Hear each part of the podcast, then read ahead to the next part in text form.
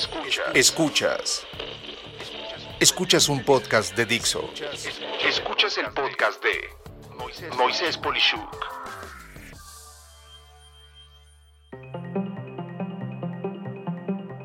Detectando información incorrecta en el negocio. Si algo tienen las empresas hoy en día es una gran cantidad de información. Esa información muchas veces está organizada y otras tantas no lo está. Sin embargo, con independencia a qué tan fácil o difícil es el acceder a esa información, lo que sí es un hecho es que no siempre esa información es correcta. Y el problema de no tener información correcta es uno muy claro. Las decisiones que se soporten en esa información serán desde imprecisas hasta equivocadas. Por lo anterior, la primera pregunta a respondernos es, ¿qué información es errónea o incorrecta? Aquí algunas causas que provocan esto. Información estática. Muchas personas se basan en estadísticas que incluso han sido creadas por organizaciones públicas o privadas muy respetables. Pero, ¿alguna vez has observado cuándo se hizo ese estudio? Por ejemplo, si ves una estadística que indica que se publicó en, digamos, abril de 2021 y hoy estamos en septiembre de 2021, aparentaría ser muy buena referencia, ¿verdad? Pues en realidad no es tan buena.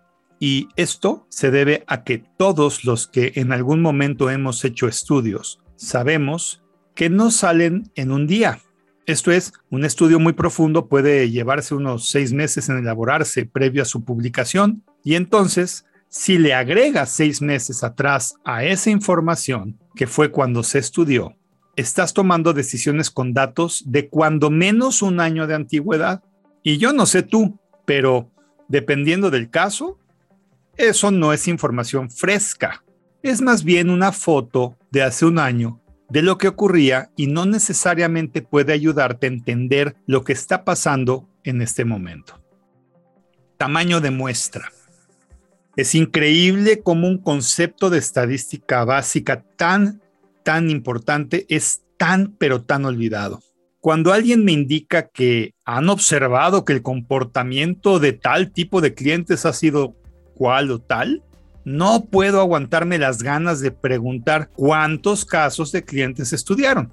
Y cuando me dicen algo así como que 15 o 30, lo siguiente que pienso es de qué cantidad de clientes similares podría tratarse ese caso.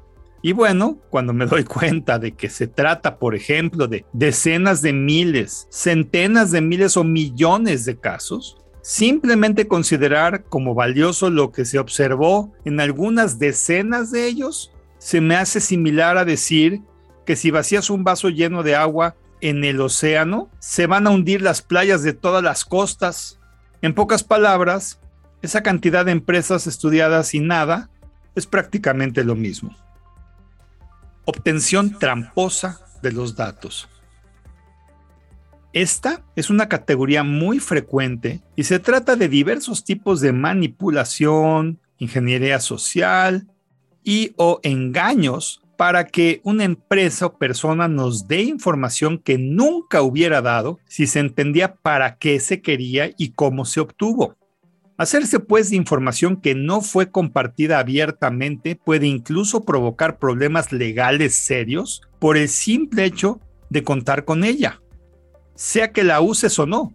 En pocas palabras, la información correcta es la que una persona o empresa entrega por su propio interés y convicción, sin errores y sin manipulaciones.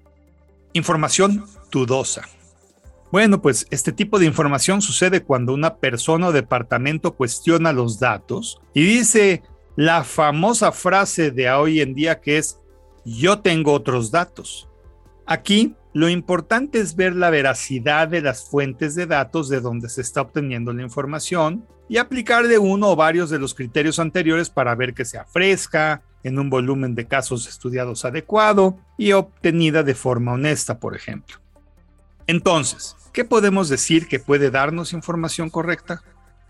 Mira, Lo primero que siento es que la información debe de poderse extraer en todo momento y no observar datos estáticos. Esto es, información fresca, extraída a tiempo casi real o al instante. Por otro lado, se debe de tener una cantidad representativa de la totalidad de casos a observar para poder sentir que se trata de información correcta. La forma de obtener la información debe de ser honesta y sin engaños, por la libre convicción de quién o quienes nos la comparten. Cuando se duda sobre la misma, se debe de poder llegar a las fuentes de su origen. No hacer lo anterior hoy en día es una de las razones por las que se pierde la confianza, se gasta de más sin razón o, en el peor caso, se atenta contra la salud o vida misma de las personas. Y eso, eso es inaceptable. ¿No crees? Soy Moisés Polishuk y agradezco que me hayas escuchado. Hasta la próxima.